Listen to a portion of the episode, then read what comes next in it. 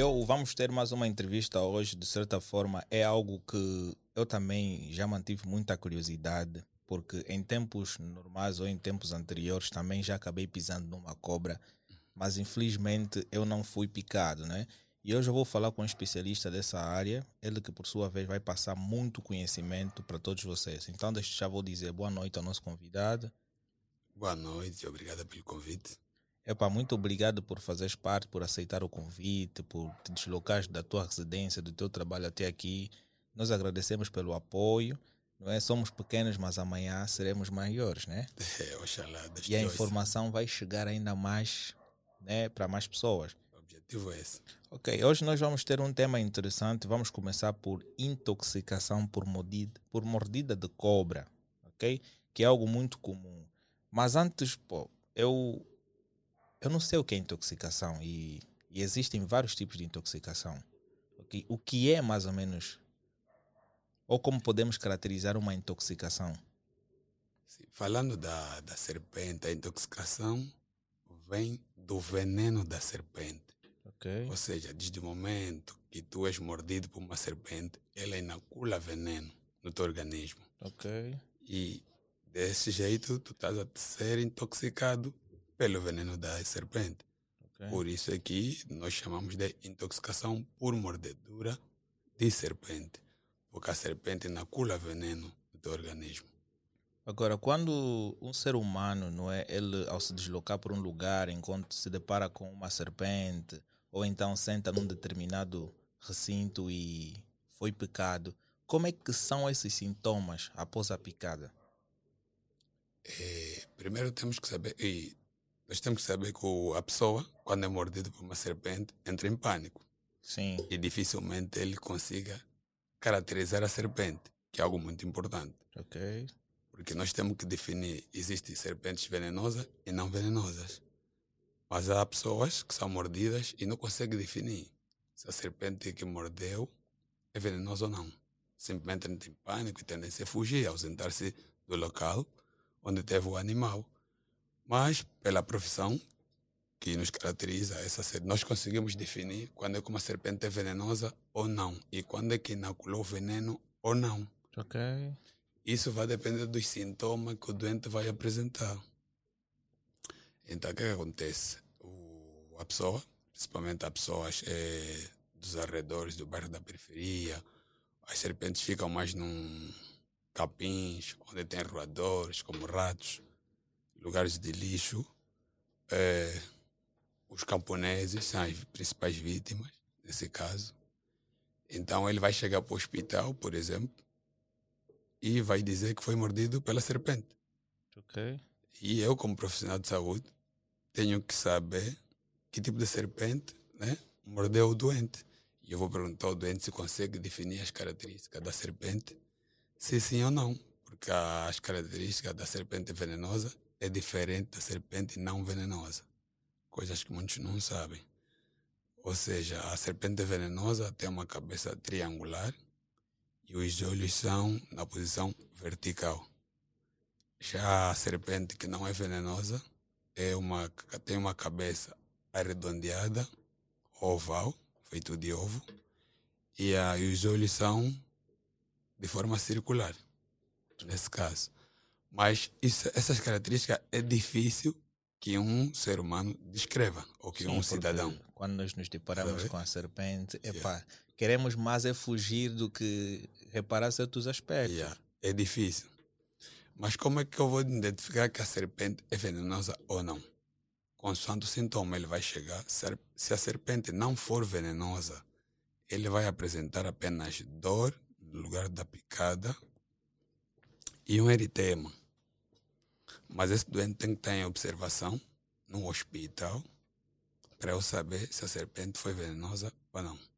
Se a serpente for venenosa, o doente vai apresentar, para além de dor, vai apresentar edema ou inflamação num local que vai ser progressivo. De cada vez que o tempo passa, né, o veneno vai, vai progredindo no seu corpo e aumenta o, os edema. Por isso é que quando o doente é picado, porque a, a serpente ataca mais nos membros, seja superior ou inferior, porque a pessoa está a meter a mão num lugar, né? está a pisar em, em algum lugar que não deve, porque a serpente não vem para atacar, ela pica para se defender. Ok. Ela pica para se defender porque ela tem um sensor nos olhos? Que detecta um calor a 5 metros. Então a tendência é picar para se defender, porque ela pensa que essa pessoa vem atacar, então ela se defende primeiro. Então o que, que acontece? Se o doente chegar no hospital, nós temos que saber quanto tempo passou da mordedura até o momento que chegou no hospital. E o que, que acontece? Nesse intervalo, nós já vamos saber se a serpente é venenosa ou não, porque o doente, se for venenosa, o doente vai apresentar edema, ele vai apresentar eritema, confusão mental, ansiedade, taquicardia, porque o doente está ansioso.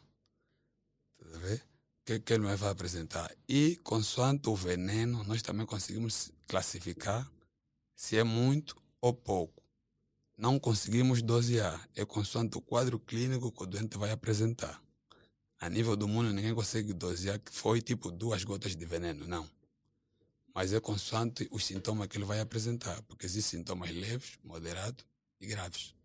Então nós podemos dizer que esta sensação da picada varia dos dif- diferentes tipos de cobra.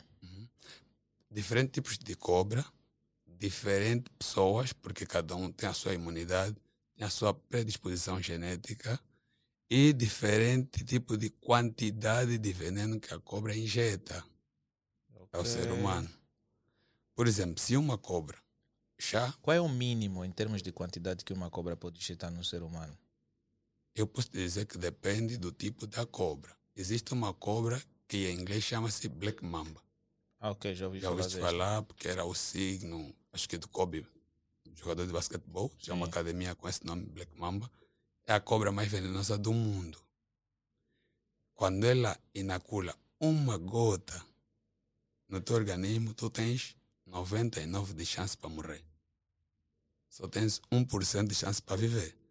Esse 1% é como se fosse tu estás no hospital, como se fosse um experimento.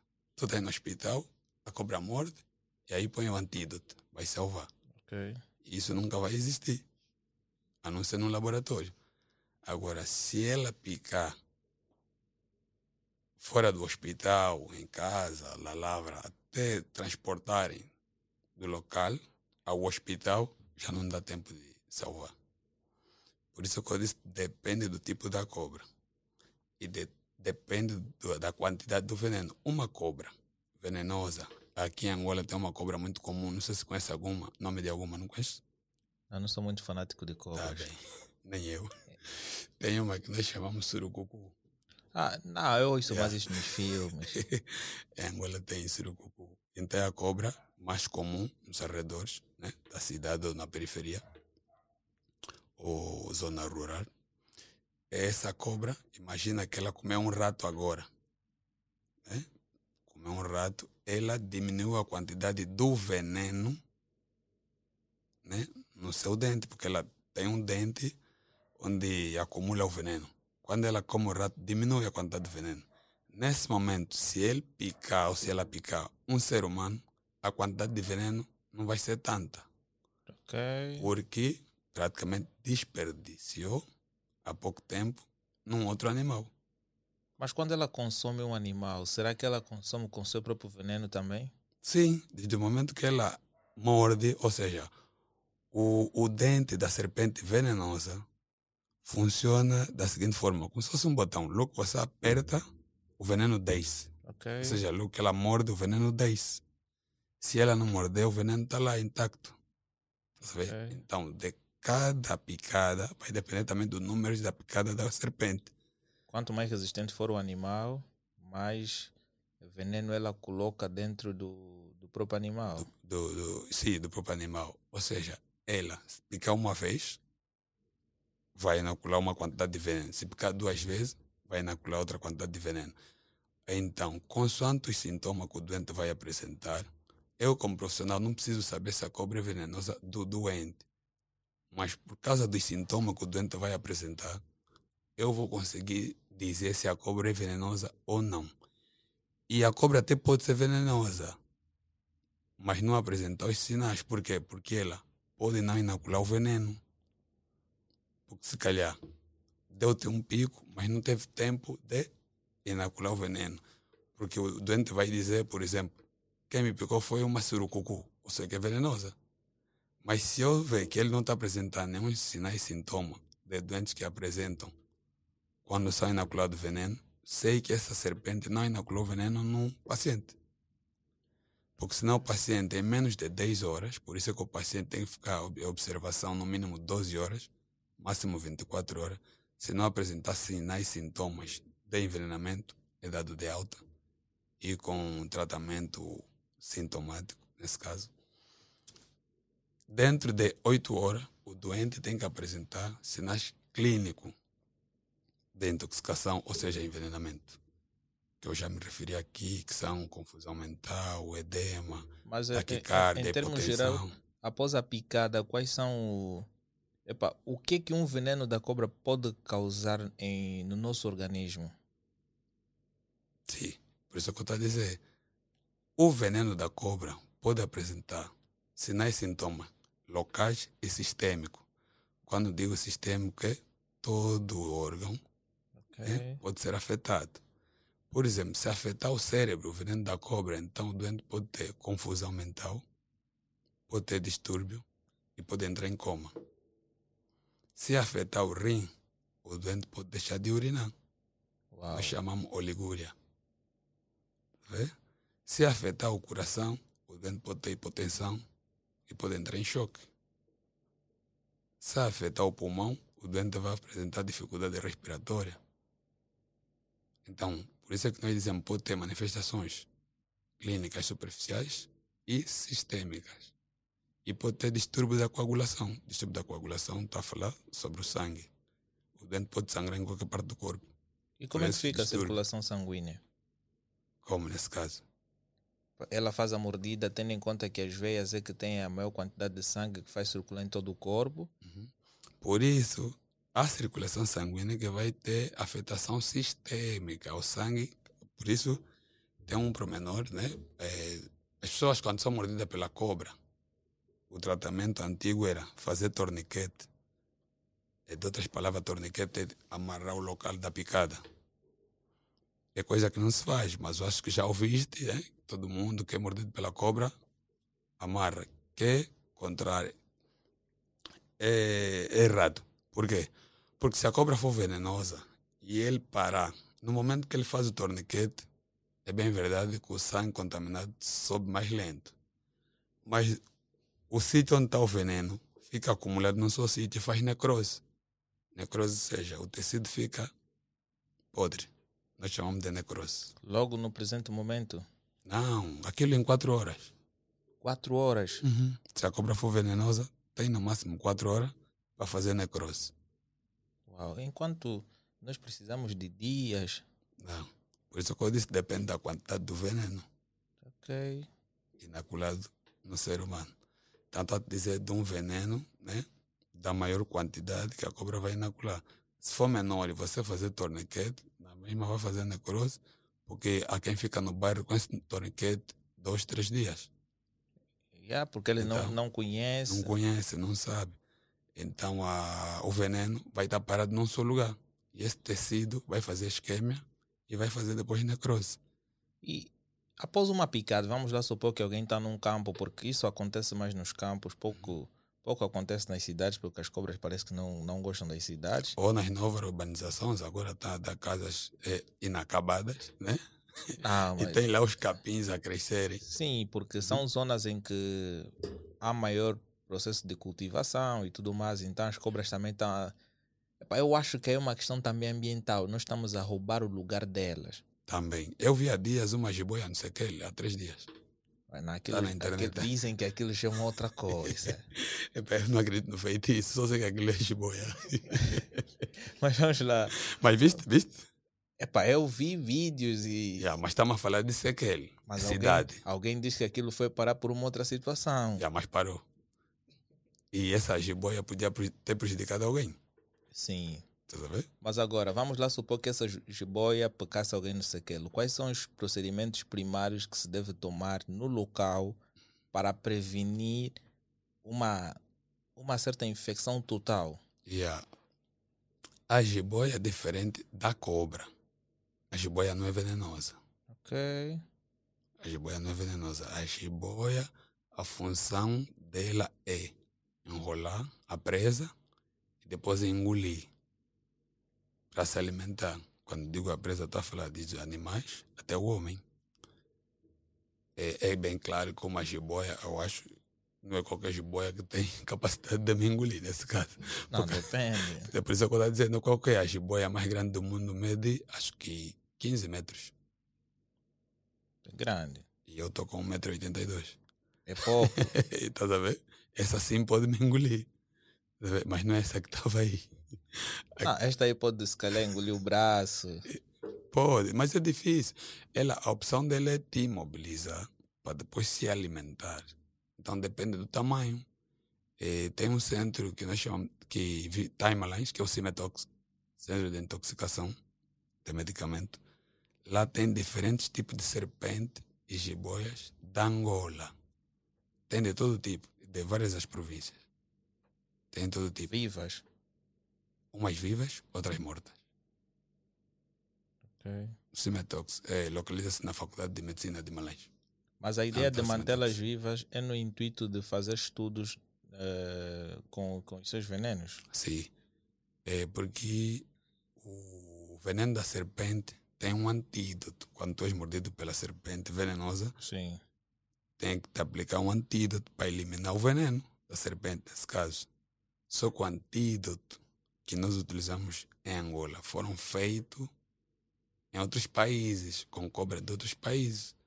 Por isso é que o Cimetox montou também né, é, esse centro para poder fazer o antídoto, que é o soro antiofídico, com as serpentes de Angola. Para isso teve que caçar as serpentes em diferentes províncias de Angola. Mas por falta de verba, o projeto não deu seguimento está em pausa. Mas já deu um grande avanço, inclusive levou medalha de ouro da Alemanha pelo projeto. Então, o que a pessoa vai apresentar quando é picado pela serpente? A jiboia sei que não é venenosa. Picou. Só tenho que lavar o local com água e sabão, nesse caso porque estamos em casa. Se for no hospital, com soro fisiológico, bastante. Água corrente, torneira com água e sabão. Segundo, tratamento sintomático porque não é venenosa. Então, se tens dor, um analgésico curativo. Mais nada. Mas o doente tem que ficar calmo, né? estabilizado, porque a circulação é como se fosse um jogador de futebol. Quando ele está a correr, o coração dele bate mais rápido, a circulação é mais rápida. Só que isso é teoria. Quando alguém é mordido pela serpente, a tendência é ficar. Há uns que são mais resistentes, são duros na queda, então acabam aguentando muitos dias. Mas agora o que eu quero saber, uma picada da cobra pode gerar muitas consequências no, no, no homem ou em um, qualquer outro animal. Não, mas podíamos dizer, estás a dizer de cobra venenosa, porque venenosa, nem todas as cobras são sim, venenosas. Sim. É, é venenosa. Claro. Pode-se chegar até o facto de. Epa, há casos extremos em que há uma amputação de um membro qualquer. O que faz amputar o membro é a necrose. Por isso que eu disse, ele faz isquemia e faz necrose. Então a solução é amputar o membro. Primeiro, ele é levado no bloco operatório, o cirurgião vai ver se dá para fazer o desbridamento, ou seja, tirar todo o tecido necrotizado. Ou então amputar o membro. Se ele fazer o desbridamento e ver que já não tem solução, só tem que amputar. E se tiver solução? Faz o desbridamento e depois espera o novo tecido crescer vamos lá supor que o tecido não vai crescer. O que, que, é feito aí? Qual é o procedimento que é tomado? Não, não tem como o tecido não crescer. Por isso que eu disse. Se ele fazer necrose, necrose, ou seja, o tecido fica morto, não tem como crescer. Sim. O tecido está morto. Ele tira aquela camada. Ele tem não é camada, é mesmo profundo até o osso. É desbridamento. Tira todo o músculo. Chama tecido, ele tem que tirar todo o músculo. Para crescer outro músculo, tem que ter um músculo, como se fosse uma raiz, uma base que vai fazer com que ele cresça. Sim. Se não tiver nada e fazer necrose até o osso, só tem que amputar. Mas não dá para tirar um, uma parte do corpo e colocar lá? É isso aí quando devia chegar. Chama-se injerto. Tá vendo? Se ele tirar todo o tecido e ver que o osso está intacto, então pode fazer injerto. É só fazer o. o- antes de fazer injerto, tem que levar né, o doente para o laboratório, fazer todas as análises, não pode ter nenhuma bactéria e fazer o injerto. Isso é diferente. Mas nem todo debridamento precisa de injerto. Tem aquele debridamento que você tira, a, por exemplo, 2 centímetros do tecido necrotizado e ela vai crescendo. Leva tempo, mas cresce. Mas eu já vi num hospital duas crianças foram amputadas o braço por necrose do tecido. Mas consideras que realmente cá em Angola se faz todos esses procedimentos? Porque epá, há, há, há doutores né, que logo que vem esse tipo de situação, eles já têm uma ideia prévia. Epá, eu acho que o mais fácil aqui é amputar. Sendo Não. que ele poderia eh, analisar outras soluções. Acho difícil, acho difícil o doutor tomar essa decisão porque vai ser um cirurgião profissional. Porque antes dele ser cirurgião, primeiro é médico, depois é cirurgião, tem muito tempo de formação. E acredito que não será o primeiro caso nas mãos dele. Erros acontecem, erros médicos, por isso que existe a frase erro médico ou negligência médica. Claro. Existe. Então, se existe é porque é praticada. Vamos falar de algo certo. Tá vendo? Não quero imaginar que o colega não saiba. Tá vendo? Eu estou a falar Porque de há algo... estes casos em que o colega mesmo se calhar não, não tem noção, porque epá, nem todos estão em suas áreas profissionais. Sim, é o que eu estou a dizer. Então ele fez necrose.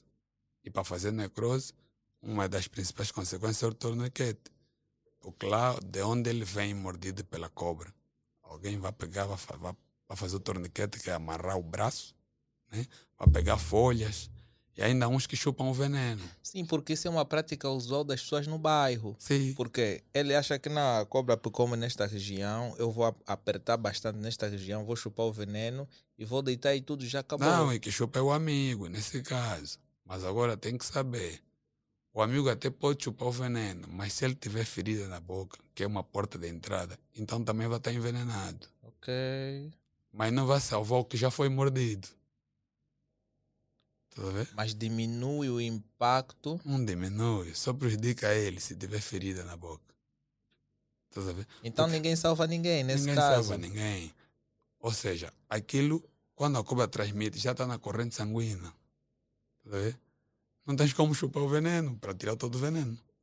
Você vai chupar o veneno. Claro, tem aquela parte da superfície e o veneno ainda está ali. Se tiveres ferida na boca, também vai ser envenenado. Nesse caso, vão ser dois Há doentes. quem nem dá conta quando tem feridas na boca. Claro, olha, e ferida na boca é difícil. Por quê? Porque tu podes estar a escovar os dentes e sangrar. Desmando que você sangrou, tem uma porta de entrada. Sim. Tá bom? Então, se chupares o veneno, já estás a ser contaminado. Porque tem porta de entrada, tem onde o veneno passar. Exatamente. Vendo? Então, por isso é o que nós tivemos que fazer assim, o que deve fazer e o que não deve fazer quando alguém é mordido no bairro, ou na periferia, ou no campo. Eu acho que essa mensagem é importante. O que é que ele não deve fazer? Ele não deve fazer torniquete, não deve suxar ou chupar o veneno, não deve pôr folhas, tabaco, areia. São práticas constantes que fazem. O que é que mais não deve? Se calhar me passou alguma coisa, mas vamos falar do que ele deve. Porque se ele sabe o que não deve, tem que saber o que deve fazer, nesse caso. O que é que ele deve fazer? Meter o paciente sentado, tranquilizá-lo, que é algo difícil, porque todo mundo que é mordido pela cobra entra em pânico, não é? Tranquilizar o doente.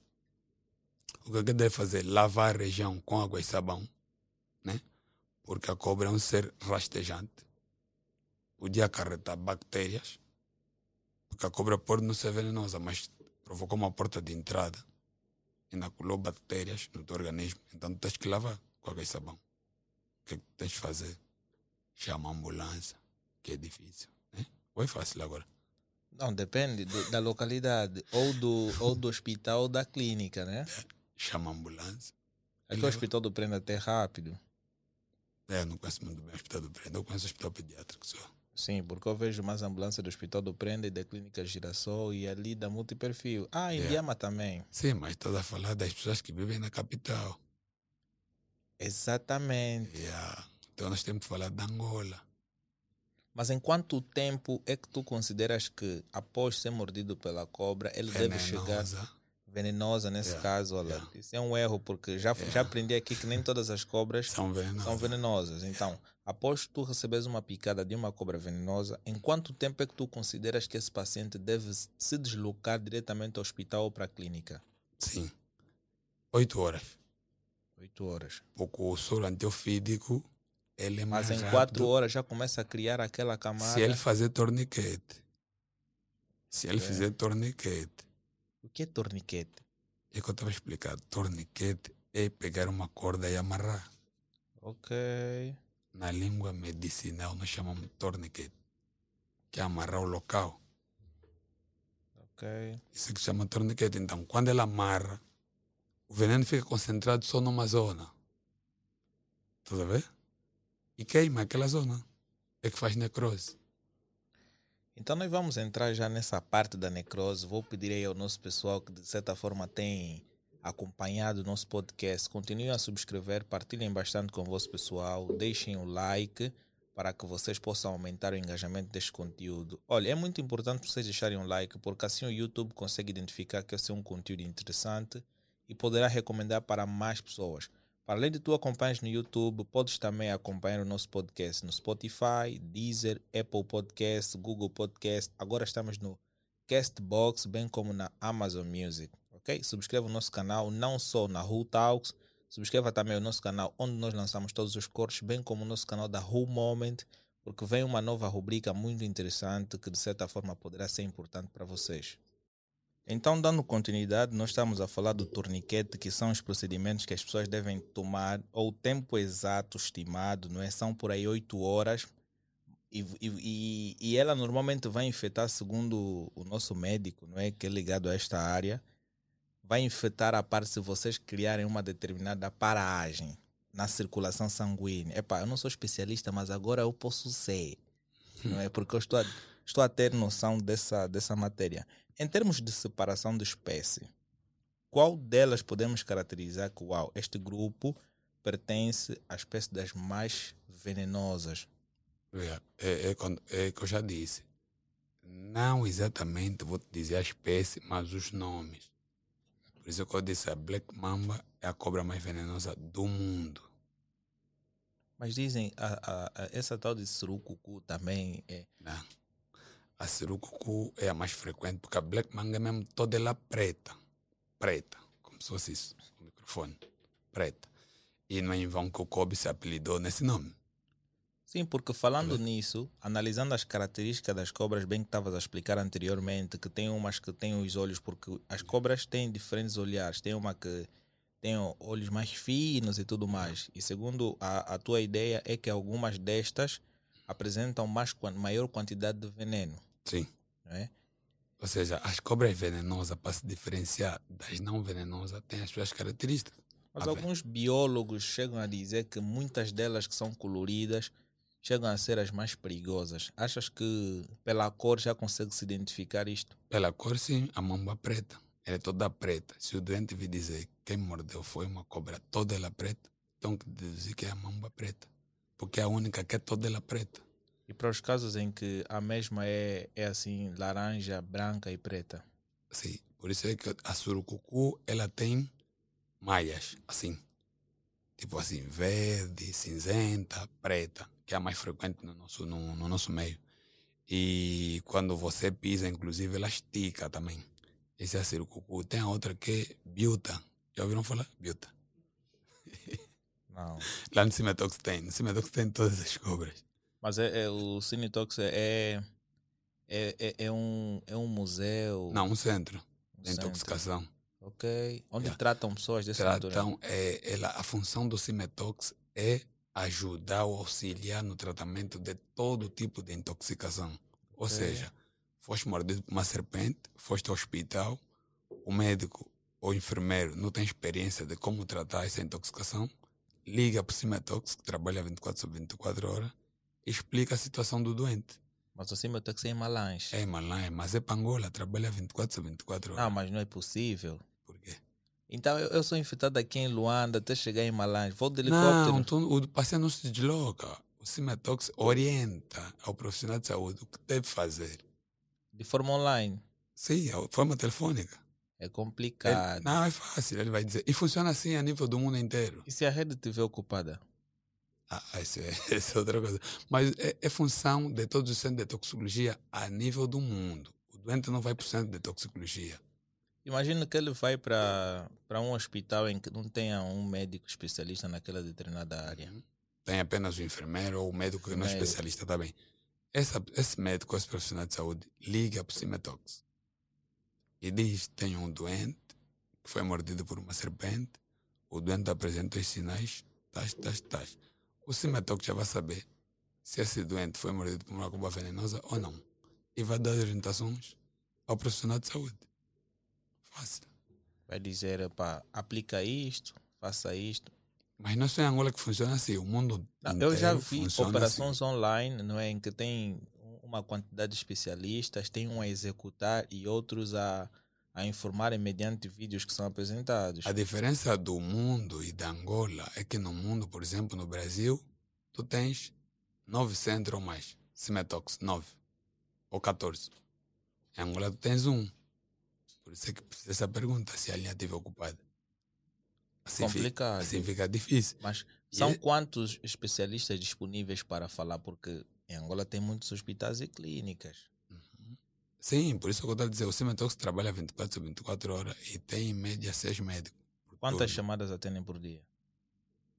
Agora não lhe posso dizer. Quando eu trabalhava no Cimetox, é um centro novo, tínhamos que fazer publicidade, né? Para a Angola toda conhecer que é um centro que existe e para que serve. Então, a maioria das chamadas eram por mordedura de serpente ou intoxicação porque alguém bebeu lixívia, bebeu medicamento. Porque ele trata de todo tipo de intoxicação do mundo. Okay. Não é só veneno de serpente. É todo tipo de intoxicação. Ou seja, em medicina nós dizemos o que te mata, o que te cura, é o que te mata. Se eu te dar um paracetamol para te curar dor de cabeça, também posso te intoxicar com paracetamol se eu te der 20 Claro. Paracetamol. Mas você sabe que paracetamol é para tratar alguém. Mas se você tomar 20, você vai estar intoxicado com paracetamol. Mas também quem criou essa teoria é, é um bom falar barato. então, eu criei o paracetamol para curar. Mas eu estou com muita dor de cabeça. Vou beber 10 para ver se passa essa dor de cabeça de uma só vez. Mas não, você vai estar intoxicado. Mas o ser humano que sabe que se tomar 10 paracetamol já está a se prejudicar. Por isso é que eu disse, o que cura também mata. Uau. Um cura. Dez pode matar. Pode ser fatal. E o paracetamol é patotóxico. Intoxica o fígado. Ali você apresenta já icterícia, que é a coloração amarela de pele mucosa. Então o doente chega, tu liga antimetox. Um exemplo. Aparece numa unidade onde o profissional não sabe. Né? Ele vai ligar, apareceu aqui um doente que tomou 10 paracetamol. O que, que eu faço? Porque o tratamento é diferente de quem foi intoxicado com quantidades de paracetamol e com quem foi intoxicado com lixívia.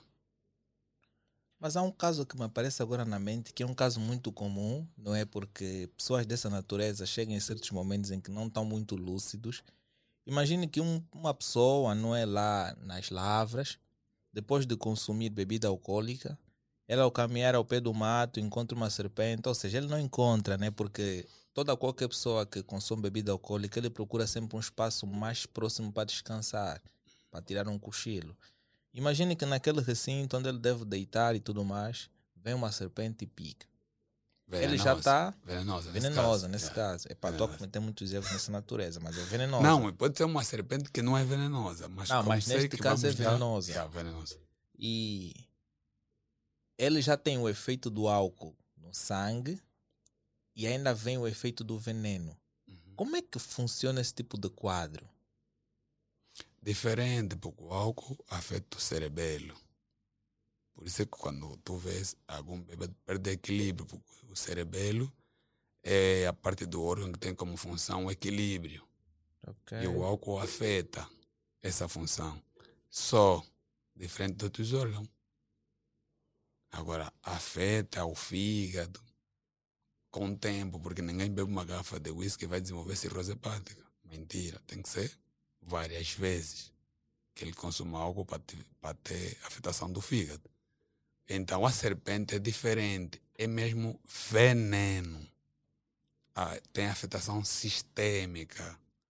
Sistêmica significa qualquer parte do corpo, qualquer órgão.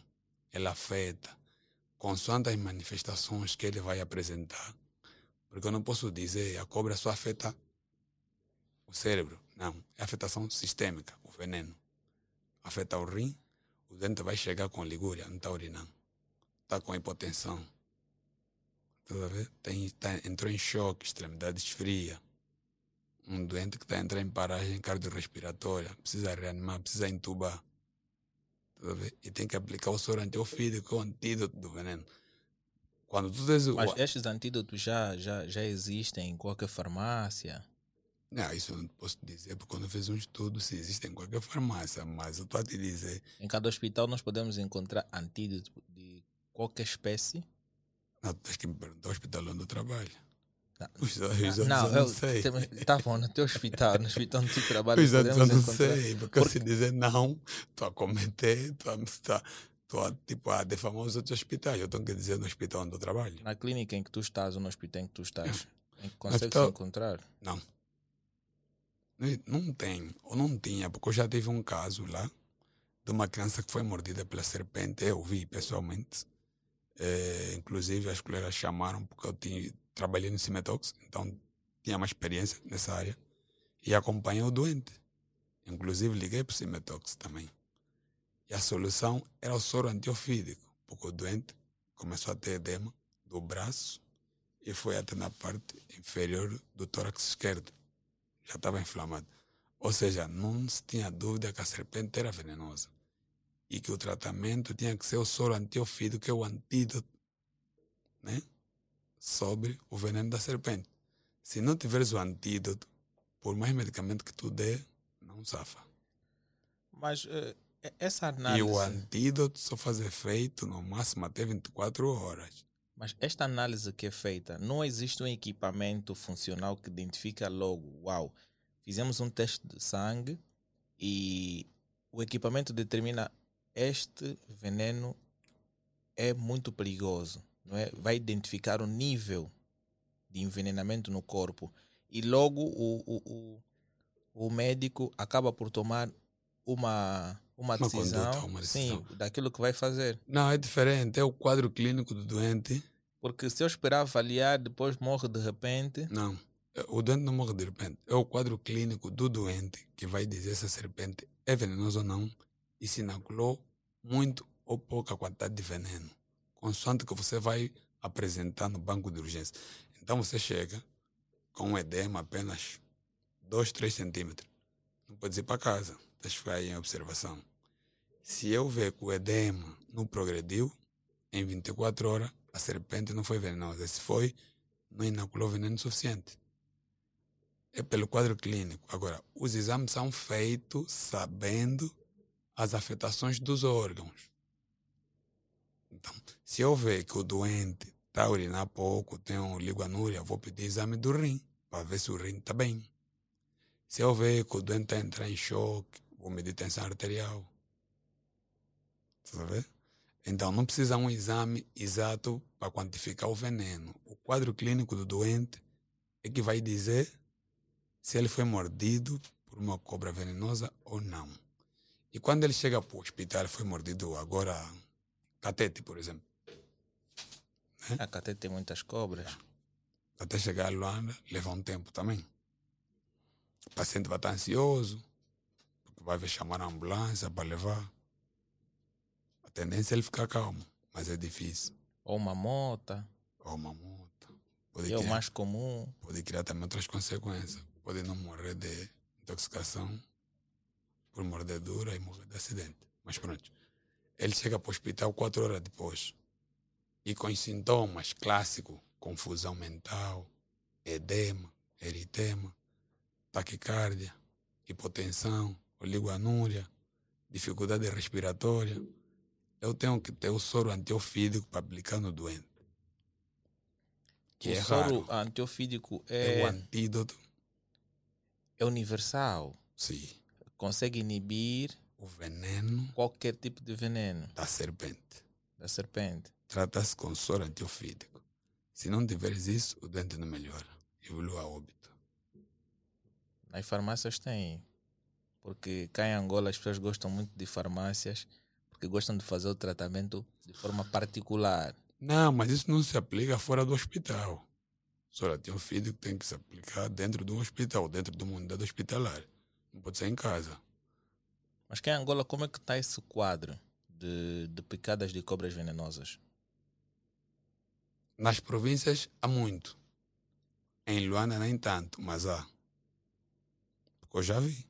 Quantos pacientes consideras que dão entrada diariamente com esse tipo de quadro? Depende, em Luanda ou nas províncias. Vamos falar de geral, Não, assim não lhe posso dizer. Eu, como trabalhei em Malães, em Malange especificamente. inclusive tenho fotos de, no meu telefone. Tenho fotos de, de crianças que foram mordidas pela cobra. Eh, quando eu trabalhava lá, ela, era por semana um caso. E tinha um caso em Cabinda de uma mulher gestante, foi mordida por uma serpente. Ela teve seis meses, deu à luz e morreu. Ela e o bebê. Cimetox teve conhecimento. Porque ligaram para o Cimetox. Mas os estudos que são feitos mediante a, a, a diferentes níveis, não é? Já deveria ter noção como é que se deveria ter um tratamento específico para mulheres gestantes, não? Não, o tratamento é um soro antiofídico, o antídoto. Mas agora, se esse não resultar, não Se tem um plano B? Não existe. Não existe plano B. Ou seja, o carro, teu carro anda com gasolina. Se você meter gasolina, não vai andar. É só trocar a bomba de combustível e inverter todos os, os outros elementos do, da viatura. Mas enquanto você não fazer isso, não vai andar. Estás a querer me dizer só fazer transplante de órgão. Mas é complicado. E Porque quais está foram? afetado. Por exemplo, se o teu rim estiver afetado, é só fazer transplante. Mas não vai dar tempo. Então é só para dizer que, tipo, A A, B B. O tratamento para intoxicação de mordedura de serpente é o soro antiofídico. Se não existe, não deixa como ficar bem. Mas existe tratamento sintomático. O tratamento sintomático é o doente está a entrar em hipotensão, vou meter um medicamento que vai fazer com que a tensão dele suba. Tá? Mas o veneno está aí para descer de novo. Porque eu não tirei a causa da hipotensão. Como acontece muito. Outras doenças, só para título de exemplo, é tu tens paludismo e tens febre. É um dos sintomas do paludismo. Tu tomas o paracetamol. A febre não vai passar porque você não eliminou a causa da febre. Que é Muita- com anti, com antipalúdico. Não, aí já é outra coisa. Aí já estamos aí a tratar o próprio paludismo. Não, se você só tomar paracetamol enquanto tens paludismo, o paludismo não vai passar. Vai incubar. Não. Não existe paludismo incubado. Não, eu, eu agora. já tive paludismo incubado. Segundo o médico que me, Não, que não me fez o diagnóstico. Não era médico. Mas podemos falar também disso só um minuto, porque não existe paludismo incubado. Existe período de incubação. Paludismo incubado não existe. Período de incubação é desde o momento que a serpente morde o indivíduo e ele não apresenta nada, até o momento que começa a apresentar os sintomas. Desde o momento que ele foi mordido às 15. Das 15 às 16 ele não apresentou nada. E só apresentou às 17 significa que das 15 às 16 estava num período de incubação. Não apresentou nenhum sintoma. Ou seja, mosquito ferrou amanhã você não vai ter paludismo, nem depois da manhã. Isso chama-se período de incubação. O plasmódio está lá no sangue a se multiplicar. Quando aparecerem os sintomas, que é dor de cabeça ou febre, já tens paludismo. O período de incubação passou. Ou seja, alguém tem HIV, se envolves com essa pessoa hoje.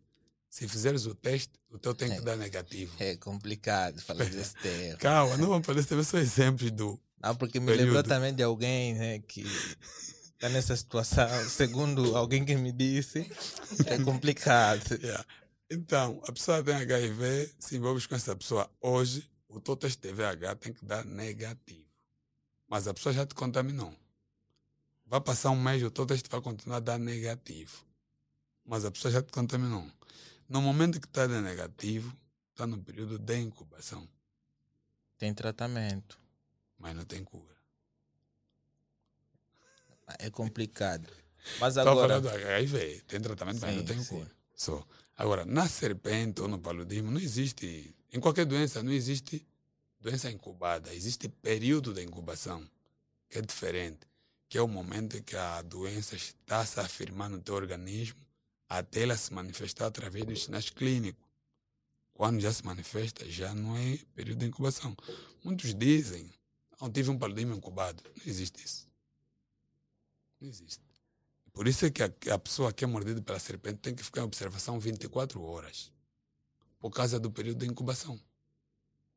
Mas cá em Angola, consideras que existem especialistas nesta área? Da serpente? Existe. Quais são os especialistas de referência que tu conheces em Angola? Doutora André Pe- Pedro Neto. Doutora Paula Regina. Eh, os outros são estrangeiros, não precisa mencionar, mas estão em Angola. Especialista em serpente. Só que o que eu te disse, esses dois especialistas montaram um projeto, apresentaram à Alemanha, inclusive, levaram medalha de ouro. Mas esse projeto não tem financiamento. Então não tem como fazer um soro antiofídico das serpentes de Angola. Por isso é que eu deveria perguntar agora quais são as políticas que têm sido tomadas pelo Ministério para a resolução das intoxicações por envenenamento de, ou seja, por picadas de cobras venenosas. Essas políticas, só- acho que só o doutor Neto pode explicar porque é ele, é- ele é o diretor do Cimetox, ele é o fundador do Cimetox, tem um objetivo, eu tenho certeza que ele já discutiu com o Ministério.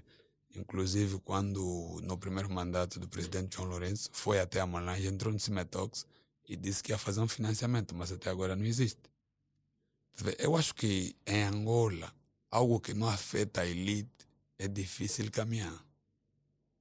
Sentes que, mas, mas isso é mais comum nas zonas, nas zonas rurais e tendo em conta que se quer aplicar um processo de agricultura, é necessário criar mecanismos para esse tipo de situações. Sim. Por isso, Porque nas lavras é frequentemente possível encontrar, não é? Mordedura de Serpente. Por isso sim. que eu disse em Malange era por semana uma ou duas chamadas do Cimetox de qualquer parte da Angola de alguém que foi mordido pela serpente. Seja numa obra, seja no campo, digo, em termos de, dos camponeses. Então, o, finan- o financiamento devia chegar em boa hora, porque chegou na fase do cavalo, fizeram o soro antiofídico, Falta a, a fase de injetar nos cavalos para ver se está tudo bem. Parou até aí, falta financiamento. E continuando a falar da mordida de serpente, é um tema que eu acho que os profissionais de saúde, principalmente os, os, os da, da capital, veem pouco, né? porque são poucas as, os acidentes com serpente peçonhenta. E eu acho que também o craquejo em manejar esses doentes também é diferente. Né? Já na, nas províncias é frequente. Se calhar também o profissional não teve uma formação, também não dá aquele atendimento que o doente precisa. Porque o doente já chega lá com tornoquete, com cinza, com café, com folha, com tudo. O profissional, para o que, é que ele tem que fazer? Manda lavar perguntar a hora, porque o soro antiofídico depois de 24 horas também já não faz efeito. Já tem afetação em todo o organismo. Já não adianta usar o soro antiofídico. Mas quando perguntar se o tratamento não existe um plano B, o plano B é tratamento sintomático. O doente está ali a apresentar todos os sintomas, você vai tratar os sintomas que ele está apresentando. Mas tem algo ideal, o soro antiofídico. Se não tiver, o doente não salva. Mas agora, em termos de políticas né, do Ministério, quais são as políticas que tu gostarias que fossem implementadas de modo que se criasse um modo de prevenção para as picadas de cobras venenosas? Política, primeiro, Cimetox está disponível e veio para ajudar a toda a população, a todas as vítimas. Se desse um financiamento para Angola produzir o seu próprio soro antiofídico, seria mais-valia. Por outro, se o, se o financiamento é caro, devia ser obrigatório em todos os hospitais a nível de Angola terem um antídoto sobre o veneno da serpente. Acho isso. Então, acho que o governo sabe que cobra venenosa mata. Então, estaria a prevenir mais uma vida. Do que o doente chegar no hospital porque ele sabe que no hospital alguém vai me salvar.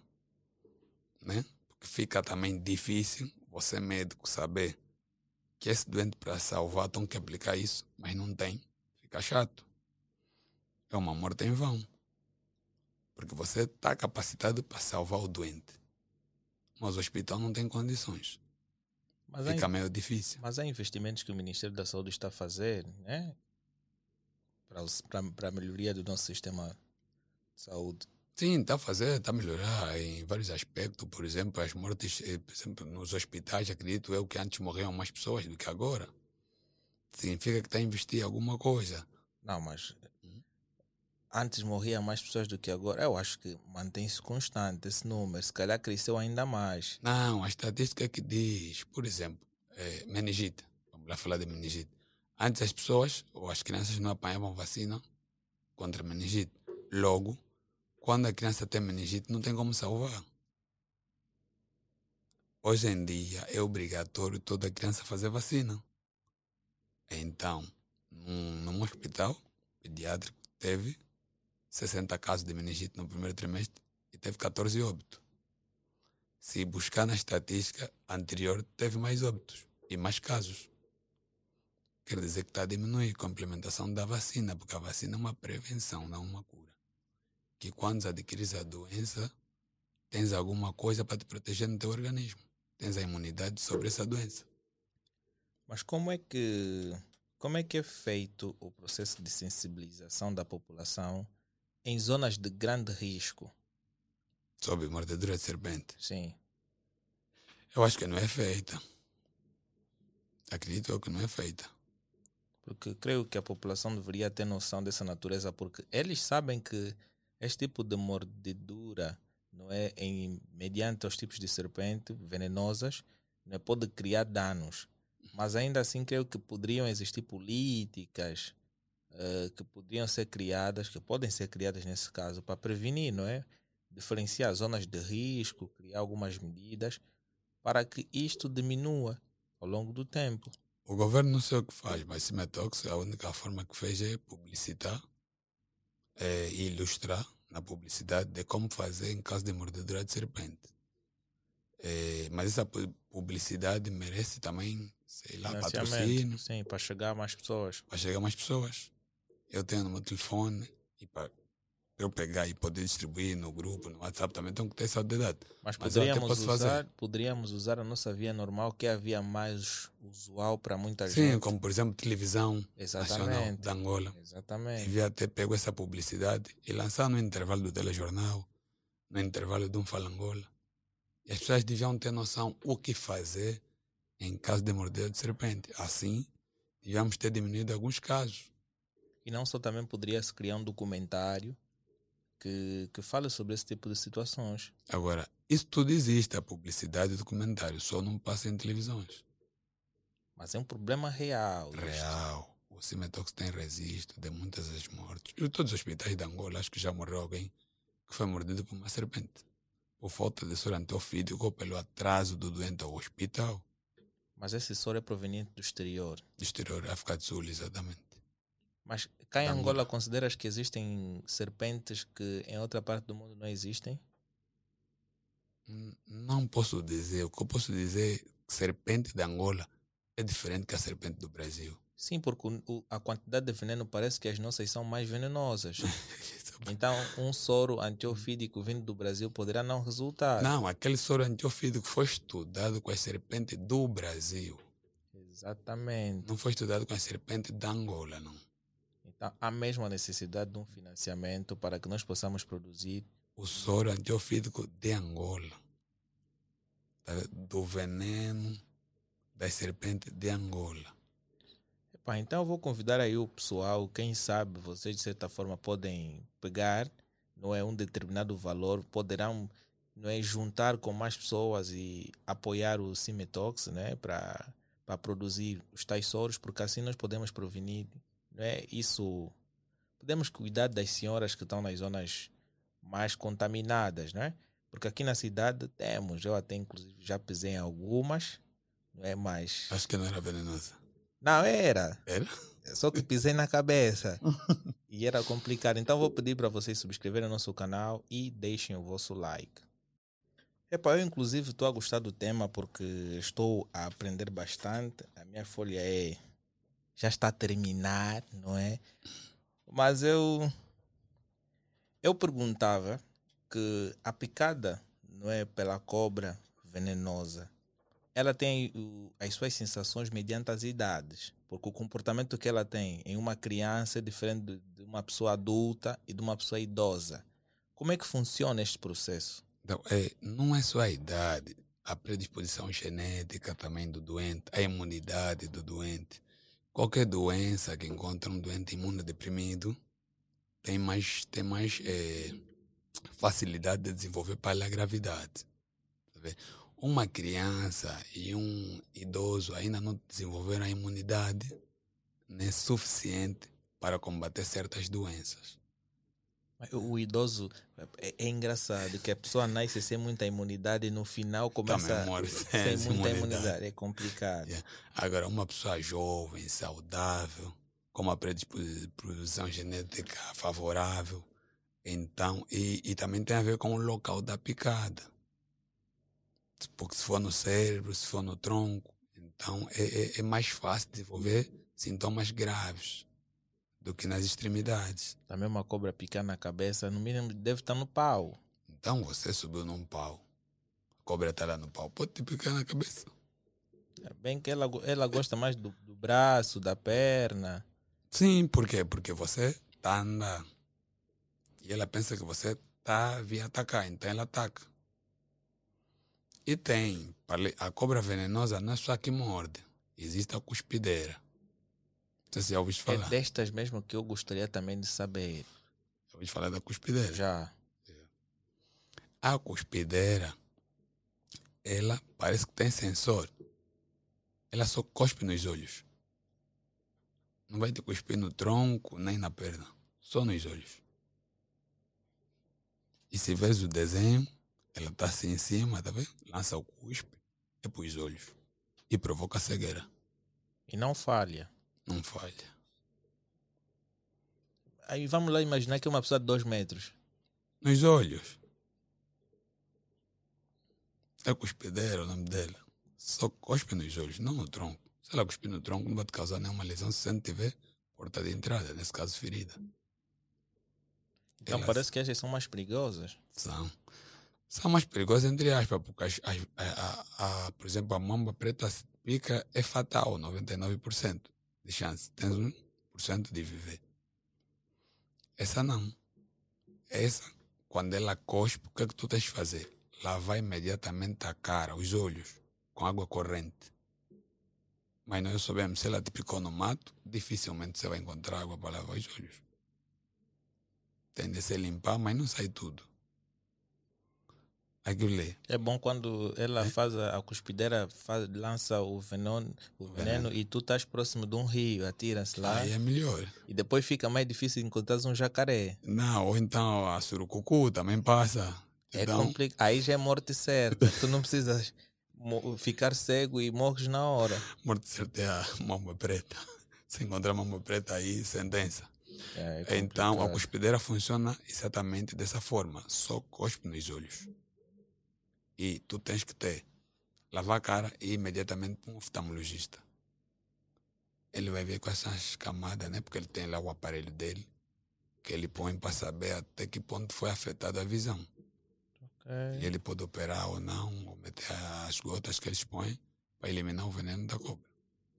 Epa, agora falando de raiva, não é? entrando para um novo tema que é muito comum já a nível nacional. Nacional. Não é?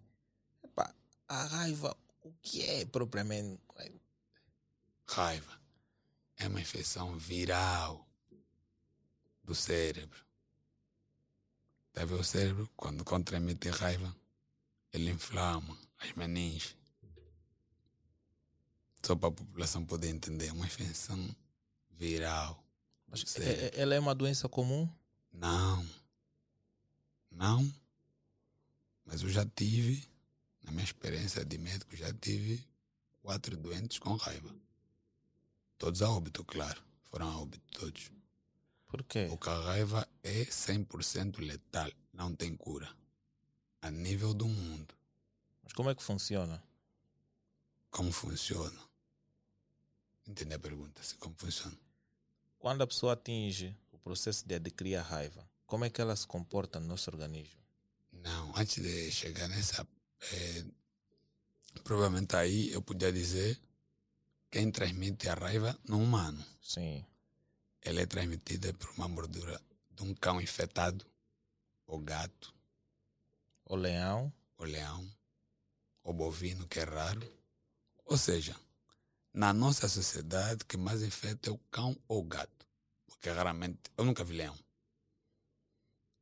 Tem o Parque da Kisama. Tá bom, mas ele infeta. Mas vamos falar tá, dos animais frequentes no Sim. seio do homem que transmitem essa doença, que é o cão e o gato.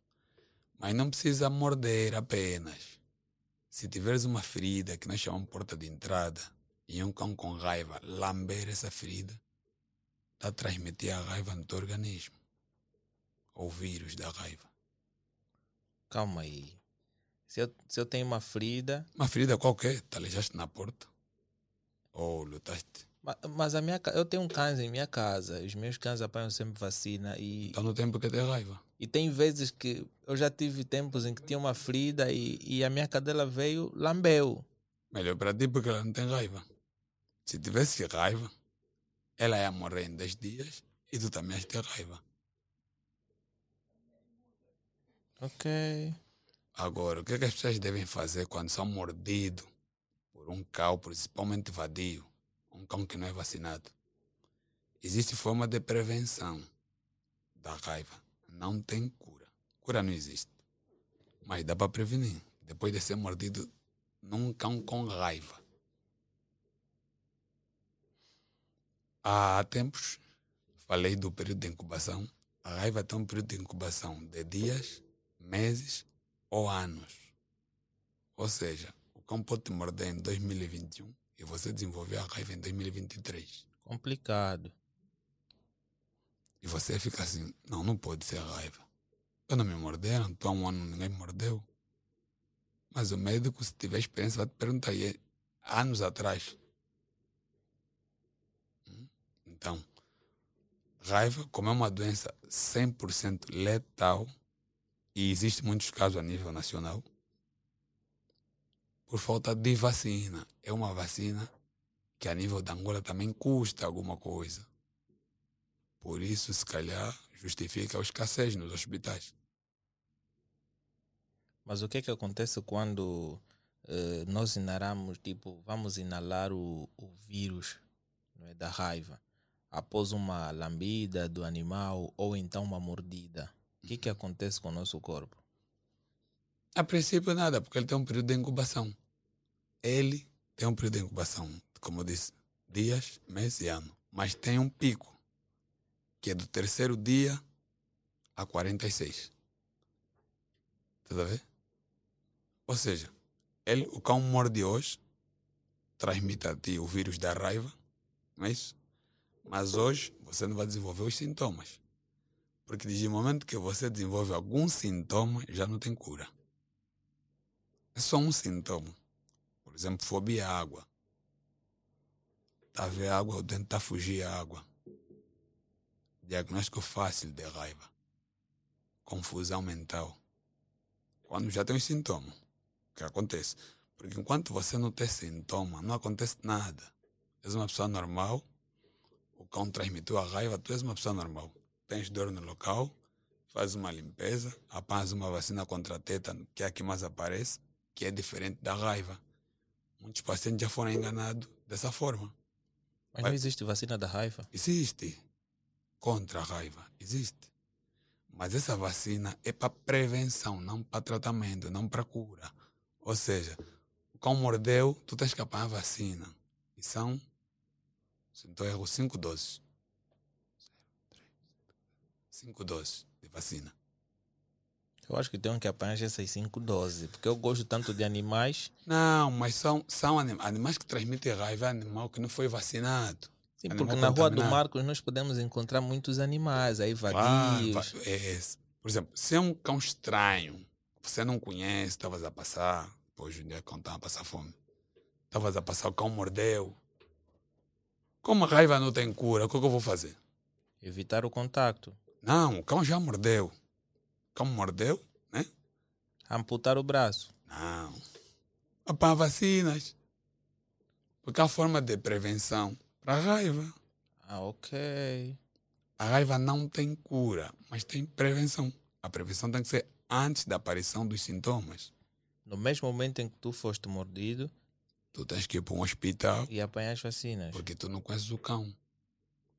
Se tu conheces o cão, vai até a casa do dono no mesmo dia. Vais Ele que te apresenta todos os documentos. De vacinação. Onde diz que o cão foi vacinado contra a raiva. Ok. Porém, se for um cão, mordeu, foi embora, tu vais para o hospital e você diz: fui mordido por um cão, mas eu não sei se é um cão com raiva ou não. Preciso apenas vacina. Então, existe vacina no dia 0, dia 3 e dia 7. Essas vacinas, se o cão em 10 dias não morrer, significa que o cão não tem raiva. Tu podes parar até no dia 3, no dia 7 vai fazer no dia zero, ou seja, quando te mordeu hoje, pode fazer a vacina amanhã. Amanhã, Se calhar esse animal já vive com, com a raiva há 10 anos. não, é impossível. Os cães são muito raivosos, principalmente os rafeiros. Isso é que eles morrem. São duros na queda. Não, 10 anos é impossível. Por isso que eu a dizer, ele mordeu hoje. Hoje você não pode desenvolver os sintomas da raiva. No terceiro dia tu podes. Ou começas a desenvolver os sintomas da raiva. Então tens que apanhar vacina. No dia em que você apanha a primeira vacina, classificamos como dia zero. Ou vacinação zero. Morderam hoje, apanha hoje a vacina. Depois, no terceiro dia do intervalo desse dia que você apanhou a vacina, tem que apanhar a vacina. E no sétimo dia, se o cão está tudo bem com o cão, não morreu, não desapareceu, está localizado, tu podes parar. Quer dizer que o cão não tinha raiva. Mas você fez a prevenção. Mas quais são esses sintomas que, se, se, se uma pessoa for mordida pelo cão, ou o gato, ou o leão, também um jacaré também apanha raiva? Não. Nunca li sobre jacaré. Então, se não for esse caso, eh, quais são, se ele não tomar, não é, se ele não seguir os procedimentos atuais, quais são os sintomas que poderá desenvolver? Por isso que eu estava a dizer. O cão mordeu e transmitiu raiva. Nesse caso, o cão, cão transmitiu raiva no ser humano. Sim. né? Queres saber quais são os sintomas que o ser humano vai desenvolver quando né, o cão transmitiu a raiva a ele. Exato. Os sintomas são fobia, água, um deles, confusão mental, delírio, agitação. O doente, convulsão. Nós vamos ver que esse doente tem raiva. Porque o histórico, pai, a criança foi mordida. Sim, foi mordida. E está a apresentar esses sintomas. Porque nós temos que buscar o antecedente né, do doente e os sintomas que ele apresenta. Ele vai nos dizer que é raiva. E a raiva, doente vai num hospital, porque todo mundo tem que ser tratado até o último instante. Raiva até é uma doença que não se transfere do hospital para o hospital, porque é 100% letal. Por que, que você vai tirar o doente que está com raiva no zango para trazer para o prenda? Porque lá não tem hospital público. Não, no zango tem hospital público. Ah, também nunca lá fui, né?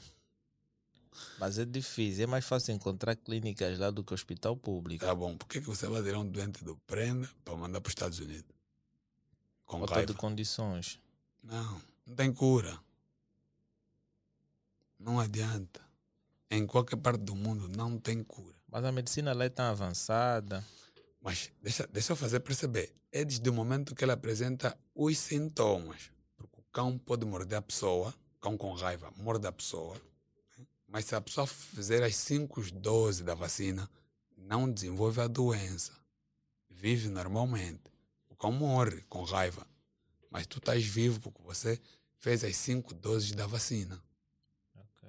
Anulaste o efeito Da vacina. Da... da, da, da doença com a vacina. Para você fazer as 5 doses tem que ser dose 0, 3, 7, 14 e 28. São os dias que você tem que fazer as 5 vacinas, nesses intervalos. Primeiro no dia 0, passa 3 dias, apanha, passa 7 dias, apanha, passa 14 dias, apanha, passa 28 dias, apanha. Cão com raiva morre, enterra e tu estás vivo. Mas agora, existe um grupo de pessoas que possuem um maior risco para serem contagiados pela raiva? Sim, aqueles que estão próximos de cães vadios. Só nesse caso. Não, vamos dar Mas o cão vadio está em toda parte do mundo agora. Sim, e, e- As, as crianças são mais inocentes, elas brincam com os cães. Né? Não os sabe se- idosos que Também brincam com os cães. E, pá, os netos já não estão aí, vocês agora fazem um filho, ele quer brincar com o neto, o neto Claro, também então quer ficar com o pai. acaba adotando vários animais, até o cão da rua quer levar para casa. E depois esquece que aquele cão precisa de vacina.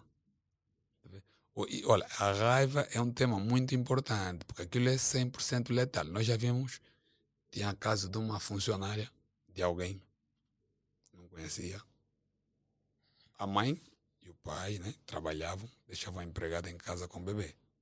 A empregada saiu, curiosidade, queria Olha, fazer. O braço acho que está. Yeah, A empregada saiu, queria fazer alguma coisa e levou a criança para fora. E essa criança foi mordida. Mas a babá não quis falar na mãe, né? Está a dizer, aconteceu no hospital pediátrico. A criança veio para o hospital pediátrico com sintomas de raiva. Morreu. Claro, 100% letal. Essa babá foi culpada, poderia ser Ah! criar um mecanismo de prevenção. Sim, porque se ela dissesse que a criança foi mordida, a patroa também ia ficar chateada com ela porque levou a criança fora. E ela nem tinha noção que o cão que mordeu tem raiva. Tá vendo?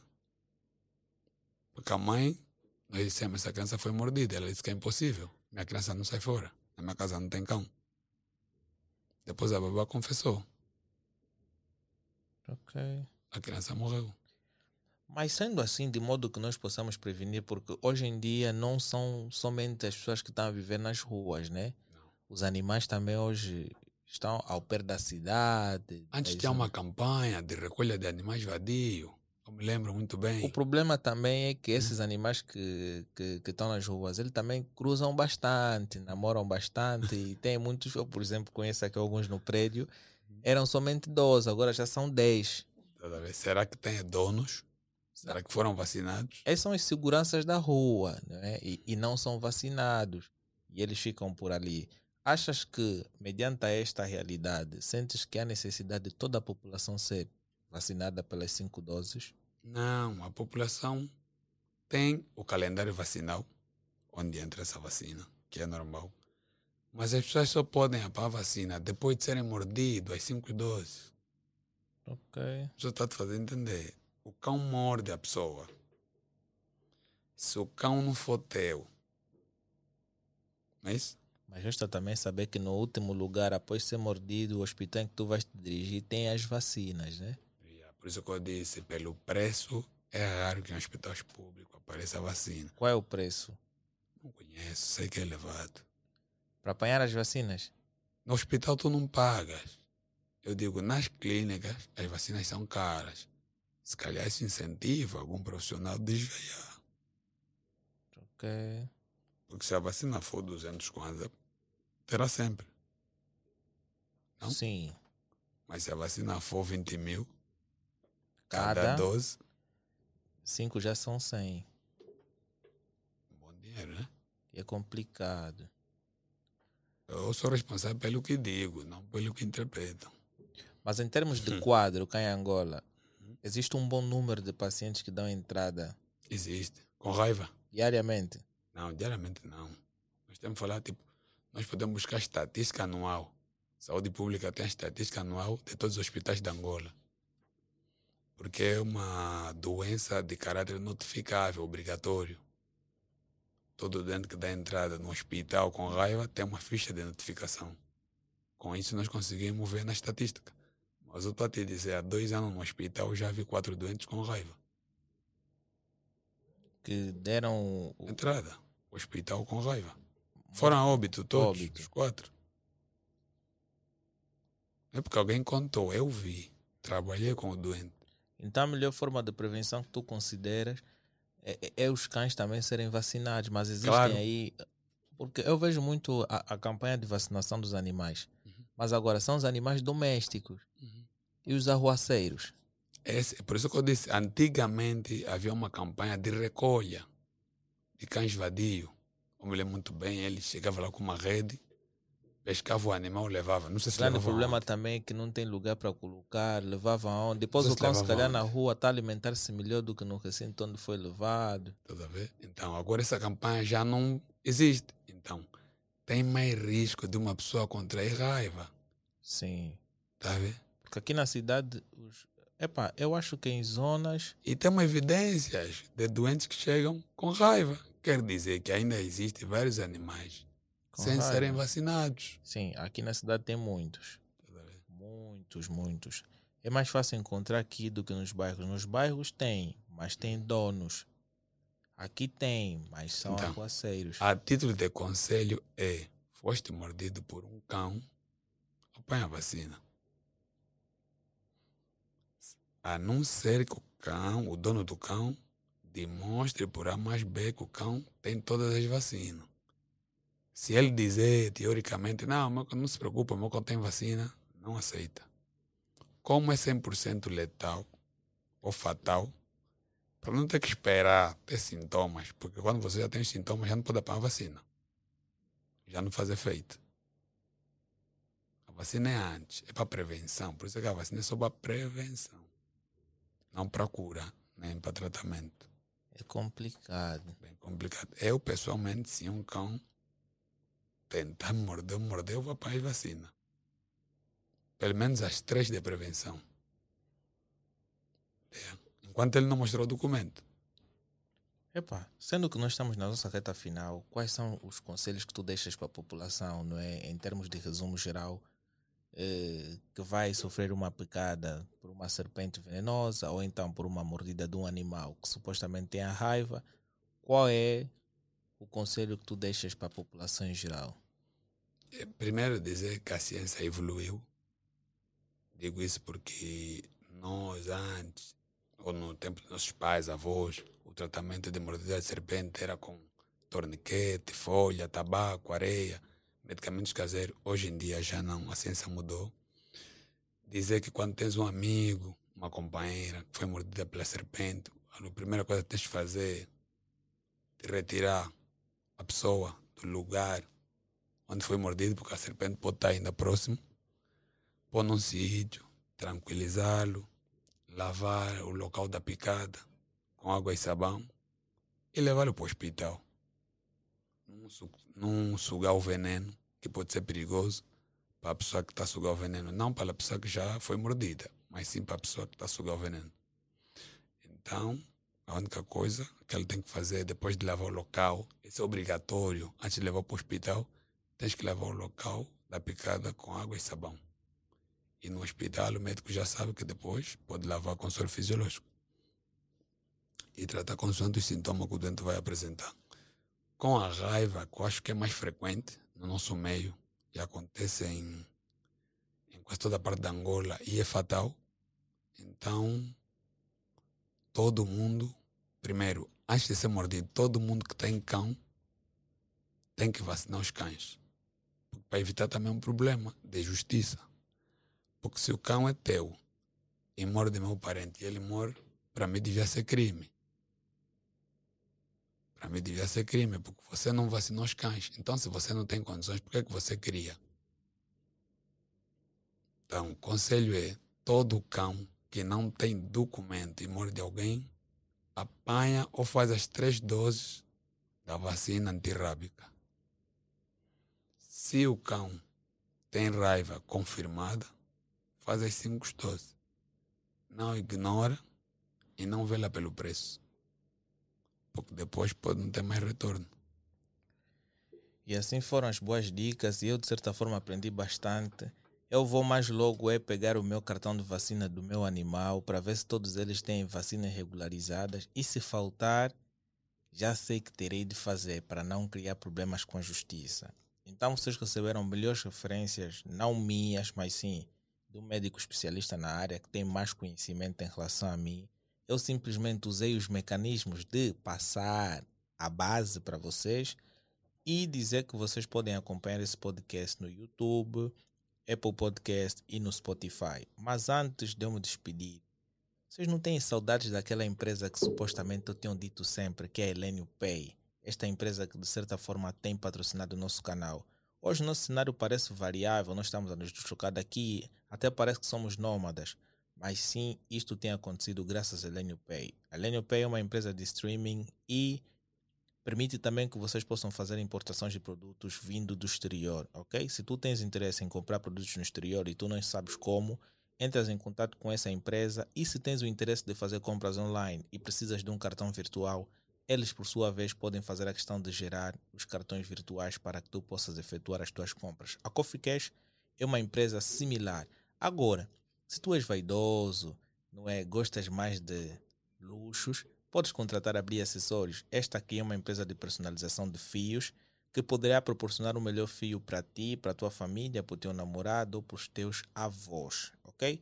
E na descrição vocês podem ver tudo que tem a ver com estas empresas e podem entrar em contato. Vocês vão ganhar uma promoção de 20% caso digam que vieram em nome da Who Talks, ok? E se querem participar naquela rubrica interessante da Denise, que é o Vai Dar Namoro com a Denise Guimarães, então coloca aí o hashtag nos comentários Eu Quero e depois podes em seguida mandar um e-mail para nós e nós vamos avaliar o teu quadro clínico para ver se tu consegues namorar com ela ou não. Então eu sou Alain Miguel e vou dizer até já. Perfect. Perfect.